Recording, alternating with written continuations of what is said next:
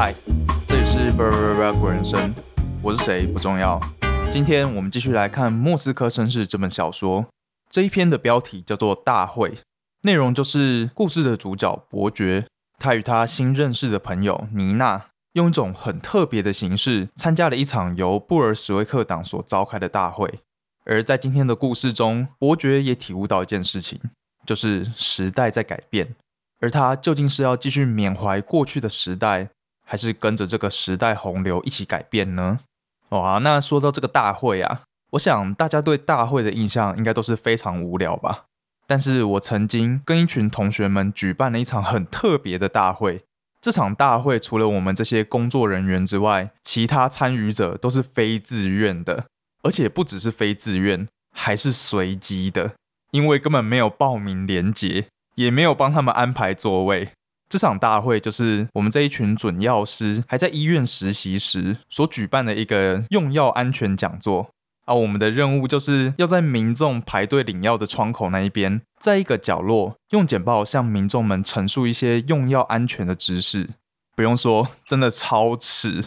我们原本都超级排斥这个活动，因为这个活动是院方他们强制举办的。我们这群菜鸟哪有智慧的余地，只能硬着头皮上。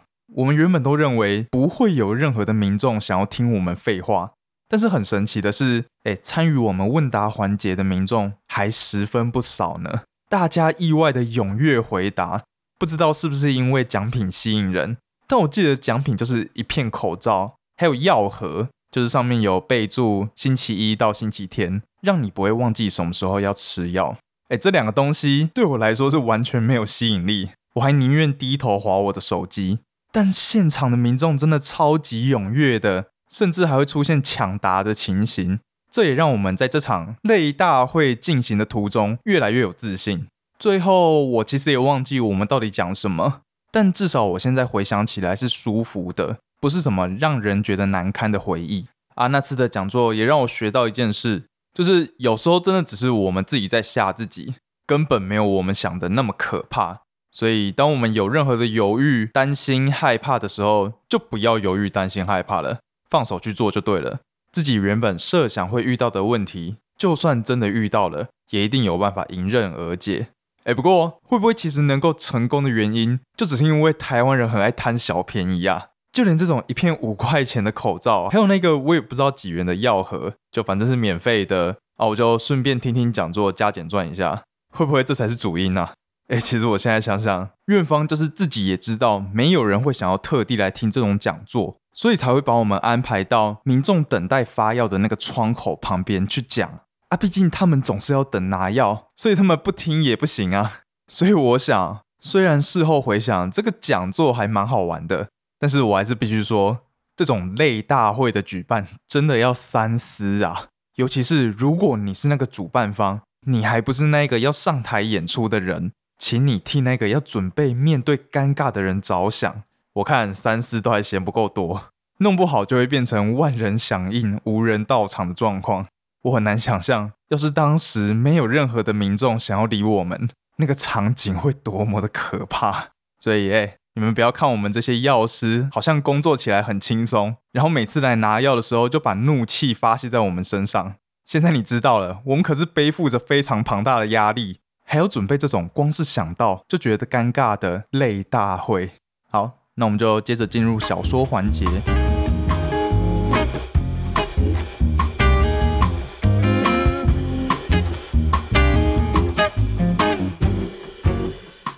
伯爵他新认识的朋友妮娜，他今天又拉着伯爵，想要伯爵跟他一起去冒险。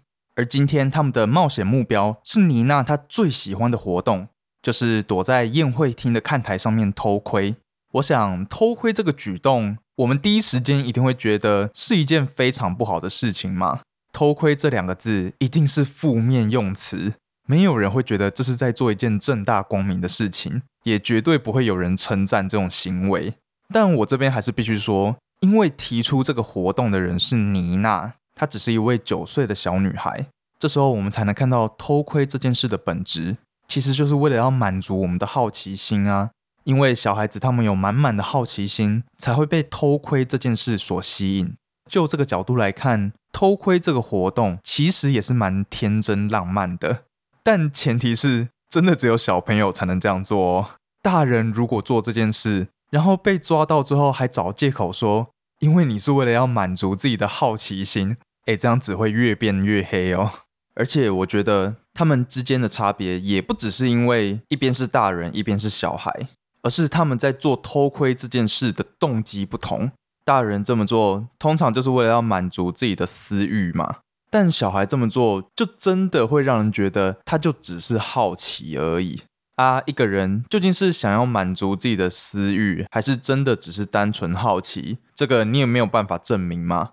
只是说，如果对象是小朋友，我们会比较偏向于能够接受好奇的解释；而如果是大人的话，就别想了，绝对是因为私欲，没有人会相信你是因为单纯好奇。好，那妮娜找伯爵去做这件事情，而伯爵怎么回应呢？他义正言辞的拒绝了妮娜的邀约。哦，这一瞬间你可能会觉得伯爵这个人还不错嘛，蛮正直的，知道以自己的年纪不应该去做偷窥这档事。但其实伯爵他想的才不是这些呢，而是因为上次他陪妮娜去偷窥的经验太惨痛了，那个看台非常的狭窄，而且还布满了灰尘。以妮娜的身形在上面偷窥是刚刚好，但是伯爵他就要弯着腰才能勉强挤进那个小空间里面，而这个行为也让伯爵在上次偷窥之后，害他的脖子痛了三天。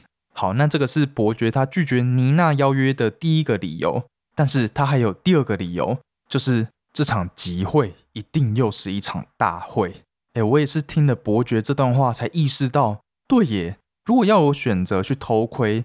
一场是由上百人举办的大会，另外一个可能只有四五个人举办的一个小会议，我会想要去参加哪一个呢？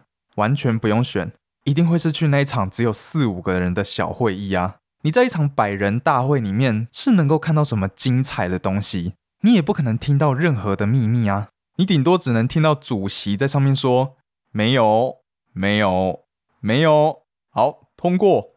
哎，这应该是无聊大会之中的典范了吧？所以我想，伯爵他在这边提出了两个拒绝的理由，但真正的理由一定是第二个啊。而这也让我发现一个很有趣的现象，就是我们想要说服别人的时候，不可能只提出一种原因来说服他嘛，而是会提出好几种原因。但是真正重要的原因，一定是会被摆在最后一个啊。所以现在你知道了，以后如果别人他打算要用长篇大论来说服你，像是卖保险啊，或是产品推销啦。如果你真的有一点点兴趣，那前面的你都可以不用听，你只要听最后一点就好了。如果连最后一点都没有办法打动你，那你连考虑都可以不用考虑。好，那妮娜她也是很想要说服伯爵去参加嘛。啊，一个九岁的小女孩会用什么样的方式来说服一个顽固老伯呢？她说：“别这么老古板嘛。”哦哟，这可以说是直接开大招了。我想。如果要对付任何觉得自己已经上了年纪的人，用这句话就绝对没错了，绝对能够顺利的激怒对方。而伯爵，你知道的，他就是一个自信心非常强烈的人，所以他马上回了一句：“我才不是老古板呢！”哎，伯爵这样一回答，不就落入了妮娜的陷阱了吗？果然，妮娜她下一句就接着说：“你这么肯定吗？”那事情演变成这样子。伯爵他不去参加也不行了，这世界上没有比自打嘴巴还要更痛的，所以妮娜就成功说服了伯爵去跟他参加这场由布尔什维克党所举办的大会。一路上，伯爵碎碎念着，他真的很讨厌这种大会出席者的意识形态。我想，我也能够理解为什么伯爵会这样讲。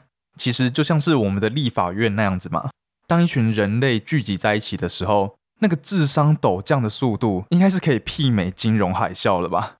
而会导致人类智商陡降的主要原因，就是因为强烈的意识形态啊。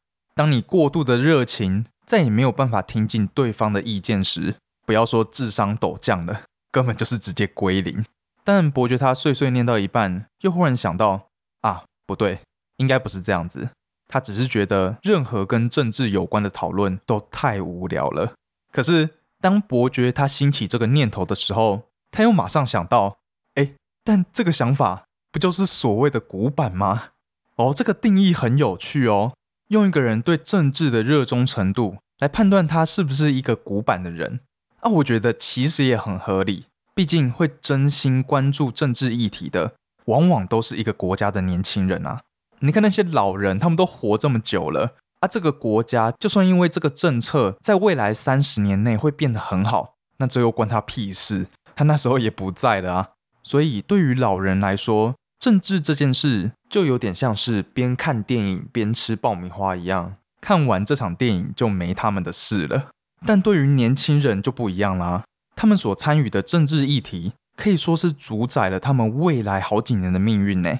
等于是他们就是亲身参与这场电影演出的人，可想而知，这个重视程度一定是天差地远啊。所以现在你知道了哦，如果你想要保持一颗年轻的心，那就不能放弃关心政治啊啊！当然，关心政治不代表你就要随着政治起舞嘛。但就像柏拉图说的，拒绝参与政治的人。就会被更糟糕的人统治，所以我们这边马上就可以喊出一个口号：关心政治，保持年轻，不要当一个老古板。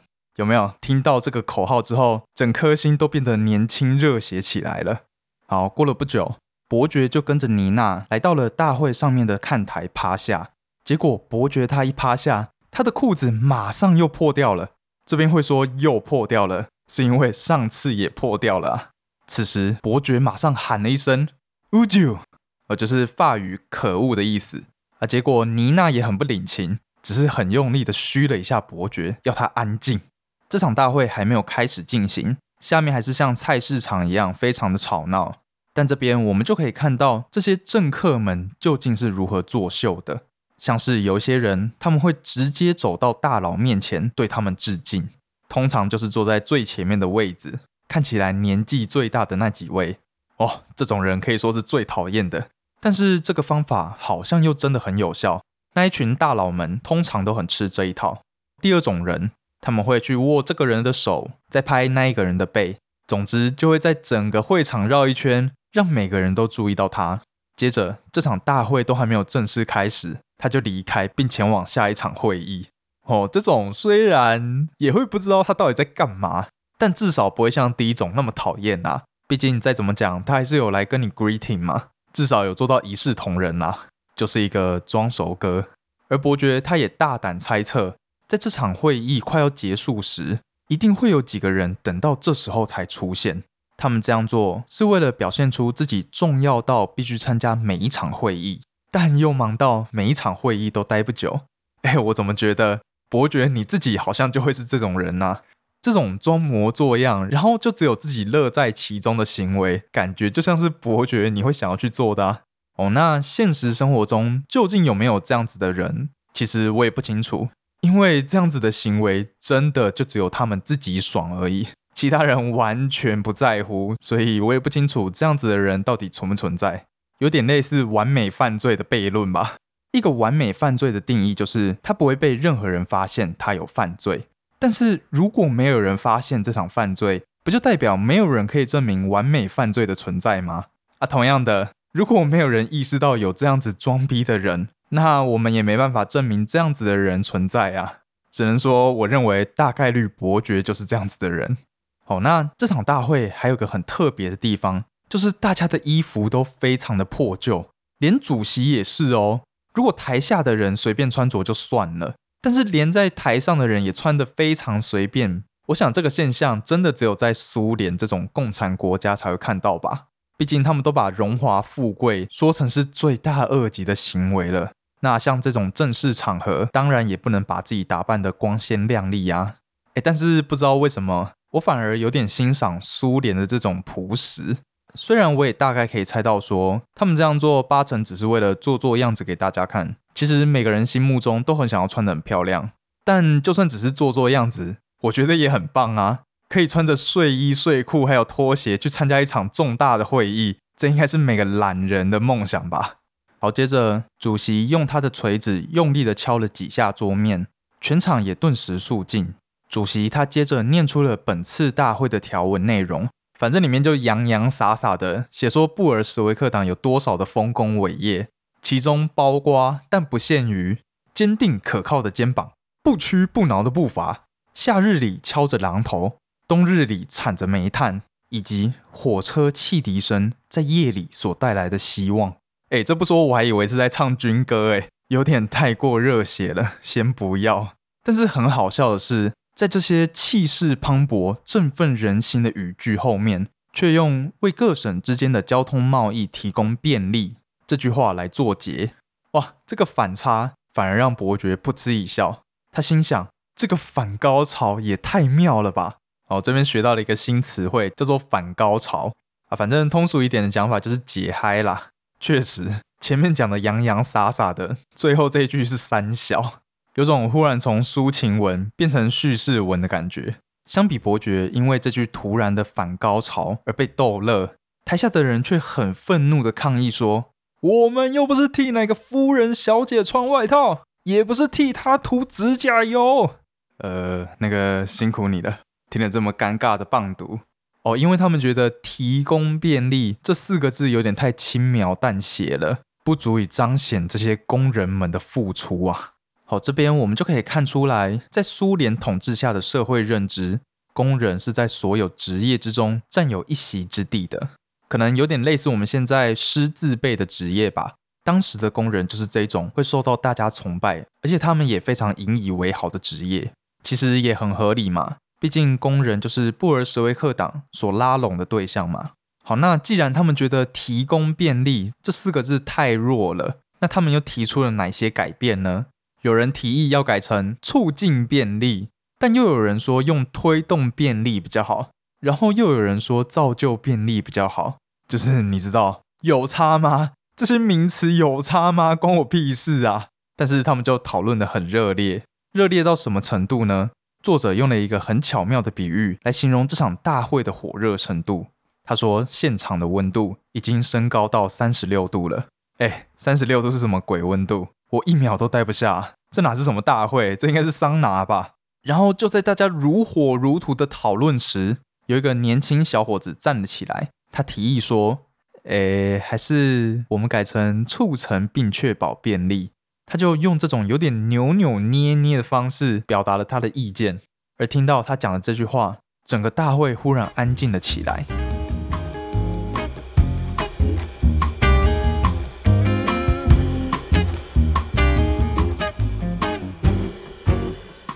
忽然响起了热烈的掌声，大家纷纷称赞这个小伙子提出的建议真的太好了，促成并确保。这样就能同时表达出他们铺设铁路、维修铁路以及养护铁路，足以彰显他们为全国的铁路事业付出了多大的努力。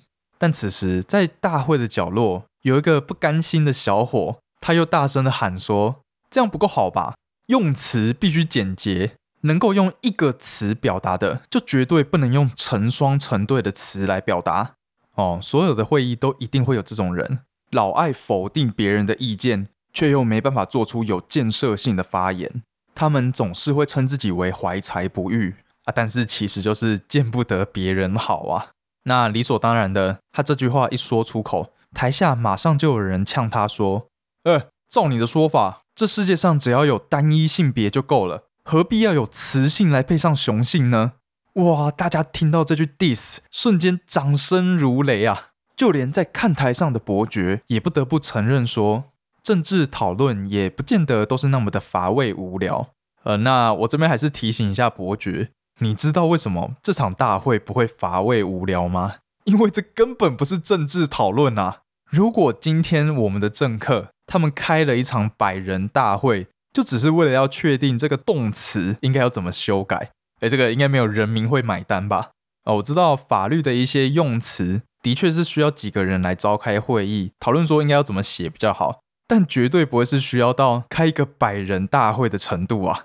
然后我们回去看刚刚那个在台下 diss 别人那个人讲的话，他说：“照你的说法，这世界上只要有单一性别就够了，何必要有雌性来配上雄性呢？”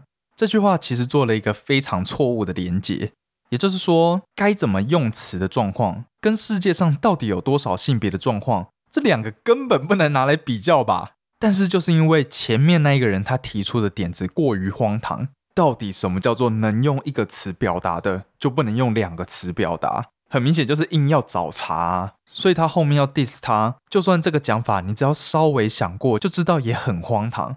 但是就像负负得正的概念，当一个荒唐对上另外一个荒唐，就会变成一句影响力非常强大的话，观众会给予如雷的掌声，你也不会觉得有任何的意外。但他后面讲的那句话就饶富意味喽。他说：“何必有雌性来配上雄性呢？”哇，这句话真的体现出满满的重男轻女啊！所以这也是我很佩服这个作者的地方。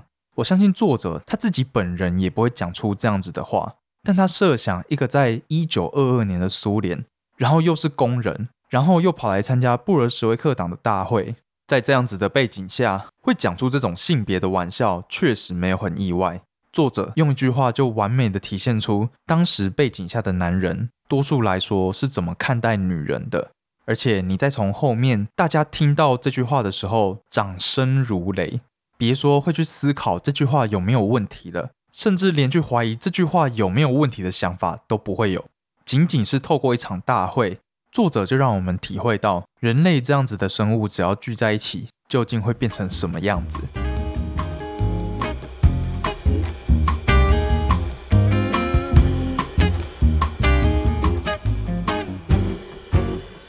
大会结束后，伯爵他又跑来找裁缝师玛丽娜，而玛丽娜一见到伯爵就讲说：“奇怪，我上星期不是才刚帮你补好一条裤子吗？”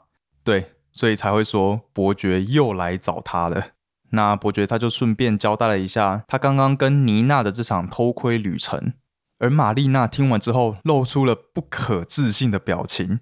我觉得作者这边用不可置信，可能是有点隐晦啦。要是我听到可能一个三四十岁的大叔跑去跟一个九岁的小女孩玩这种有一点不道德的游戏，我会露出的表情应该不会是不可置信，应该会比较接近一种鄙视的表情吧。哎，先不说这个画面很奇怪，但理论上来说，你一个大人应该是要去阻止小朋友做出偷窥这种行为吧？但伯爵你没有阻止就算了，反而跟他一起玩的不亦乐乎。我猜这应该就是玛丽娜听到伯爵的讲法后心中的第一个念头吧。所以玛丽娜就回伯爵说：“要是你打算跟一个九岁的小朋友爬来爬去的，干嘛非要穿这种裤子啊？”哦，虽然前面作者都没有交代说伯爵他的穿着是什么样子，但其实你从伯爵的为人就知道，他一定是离开房门的时候都要穿着全套西装的那种人啊，这样才叫做一位绅士嘛。啊，不过我们原本对伯爵穿着的这个既定认知，也只是我们想象的嘛。直到现在，这位裁缝师玛丽娜才帮我们证实了，没错，伯爵就是那一种，就连跟一个小朋友到处玩都要穿着西装的怪人。而面对裁缝师的质疑，伯爵的回应居然是：“哎，你要知道，这可是我在伦敦萨维尔路定制的。”这个回答真的是莫名其妙到，换作是我，应该当下就会愣在那边，不知道该怎么回答。你在一个什么没有人认识的路上面定制这个裤子，到底关他什么事？而且要知道哦，伯爵他们所在的位置是莫斯科，但他却讲了一个伦敦的不知道什么路，到底有谁会知道那在哪里啊？的确啦，你讲伦敦这两字出来，马上就显现出一个莫名其妙的高级感。但是我还是真的希望伯爵能够知道。真的没有人会在意你的衣服究竟是从路边捡来的，还是从那个什么萨维尔路定制的哦。然后接下来的对话很好玩哦。这位裁缝师他面对伯爵这个无厘头的回答，他并没有反驳，或是单纯觉得对方在讲什么鬼，而是直接接受了伯爵的想法。他说：“我知道啦，这是为你量身定制的，让你用来坐在客厅或在起居室画画的，很厉害耶。”他利用伯爵那句莫名其妙的话，又把话题拉到他原本想要伯爵知道的事情，就是这种裤子不是让你穿来跑来跑去用的。但是伯爵他也不甘示弱哦，要比较说话的艺术。伯爵如果说第二，我看没有人敢说第一。我们从第一集他在法院上面为自己的辩护，就知道了这个人完全把他的聪明才智用错地方了。好啦，虽然我这边说他用错地方了，但其实我自己蛮羡慕这样子的人。脑筋可以转这么快，能够用幽默而且对方意想不到的方式来回击对方。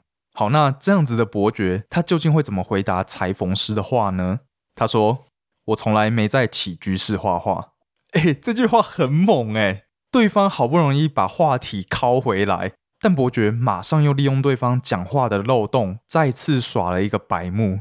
那么，我们从这边其实就可以发现，如果我们想要在讲话上面打败对方，那就尽量不要用一些跟对方无关的比喻。你看，裁缝师他原本前面讲的那句话，我知道这是为你量身定制的，让你用来坐在客厅或在起居室画画的。诶，坐在客厅这个比喻还可以，因为大家都一定有坐在客厅过。但是后面那一句在起居室画画，这个比喻真的就是一个破防点呐，根本很少人会画画啊，更别说是在起居室画画。所以这句话的问题就是。后面的这个比喻太粗细了，会让对方很容易就可以抓住这个小把柄，然后用这个回击你。所以伯爵他才会回答说：“我从来没在起居室画画。”你也不能说伯爵这样子的回答有问题，他确实是回答了裁缝师前面讲的那句话的其中一个部分啊，只是他没有回答裁缝师想要他回答的那个部分。好，那到这边你可能会以为裁缝师应该已经认输了。还能够有什么把戏可以打败伯爵呢？但还真的有，很厉害哦。裁缝师他回答伯爵说：“也好，不然你肯定会把墨水洒的到处都是。”哇，哎，这句真的是直接 punch line 哎，超屌！我甚至会怀疑这个裁缝师前面讲的那句有一点漏洞的话，是故意讲出来的，就是为了要让伯爵能够掉进这个陷阱里面。我靠，他最后面这一段。不止把话题又成功拉回到原本他想要表达的，就是到底为什么要穿这种不方便的裤子，然后又趁机 diss 对方。这段对话真的很精彩，双方的回话方式都是利用对方讲的话来回击，而不只是单纯的回击而已。要知道这两种的差别哦。如果你的回击方式也能像他们一样，是利用别人自己讲话的漏洞来回击的话，那个杀伤力一定是超级惊人。如果对方不是像故事里面的伯爵，或是这位裁缝师玛丽娜这么会讲干话的话，通常就只能愣在原地，毫无招架之力啊。好，反正玛丽娜她也只是说爽的，她终究还是帮伯爵补好了他的裤子。而玛丽娜在缝补的过程中，就跟伯爵边缝边聊天，问他跟妮娜到底是去干嘛。而伯爵就陈述了他们在布尔什维克党大会中看到的东西。讲到最后，伯爵很感伤的说：“我看见的是难以驾驭的社会集会，但妮娜却为大会的活力还有使命感兴奋不已。”其实，如果我们单看伯爵讲的这句话，他应该是瞧不起妮娜这个人，因为很明显的，前面他陈述自己对于这个大会的感想，用的是非常理性、客观而且深沉的角度来看这个大会。反观他用来陈述妮娜所看到的。就是用比较表面、比较情感面的陈述方式，而我们通常会觉得，就同一件事来说，理性的那一方看起来就会比感性的那一方还要显得聪明而且正确嘛。不过这边作者他有表达伯爵的情绪，他说伯爵是带有一点感伤的在讲这句话，所以这句话给人的感觉就不会是瞧不起妮娜了，而是有点像是爱子心切的表现吧。因为自己走过的路比对方还要多很多，所以自然的就会觉得说自己的想法会是对的。那看到对方有一个比较感性的想法，而且这个想法跟自己的想法是相抵触的，就会觉得有一点难过，或者是可惜。为什么对方没有像自己这样子想吧？尤其是父母面对自己的小孩子，我想应该也会常常露出像伯爵这样子的感慨吧。但是这样子的感慨，其实只是我们自作多情。就算我们走过的路比对方多很多，经历的事物比对方多很多，或是你就是觉得自己一定比对方还要聪明很多，但这又如何呢？难道这就代表对方一定要认同你的话吗？或甚至是遵循你的话来思考吗？一定不是这样子的。所以玛丽娜她在听到伯爵这样子讲完之后，她就回了伯爵一句。这样有什么不对吗？这句话应该是这一篇的文言了。他点醒了伯爵在今天整个故事之中所犯的最大的错误，像是他讨厌的大会，还有在那场大会上面莫名其妙的人类，以及妮娜最后这个有点不成熟的想法，伯爵全部都不以为然，甚至觉得他们都是错的，自己的想法才是正确的那一方。但世界上真的有所谓的正确跟错误吗？我想玛丽娜她最后的这句话就是在告诉我们这件事。确实，我们活了这么久，一定会形塑出一个属于我们自己的价值观。但是，这个价值观就一定是对的吗？其实你自己可能也不知道。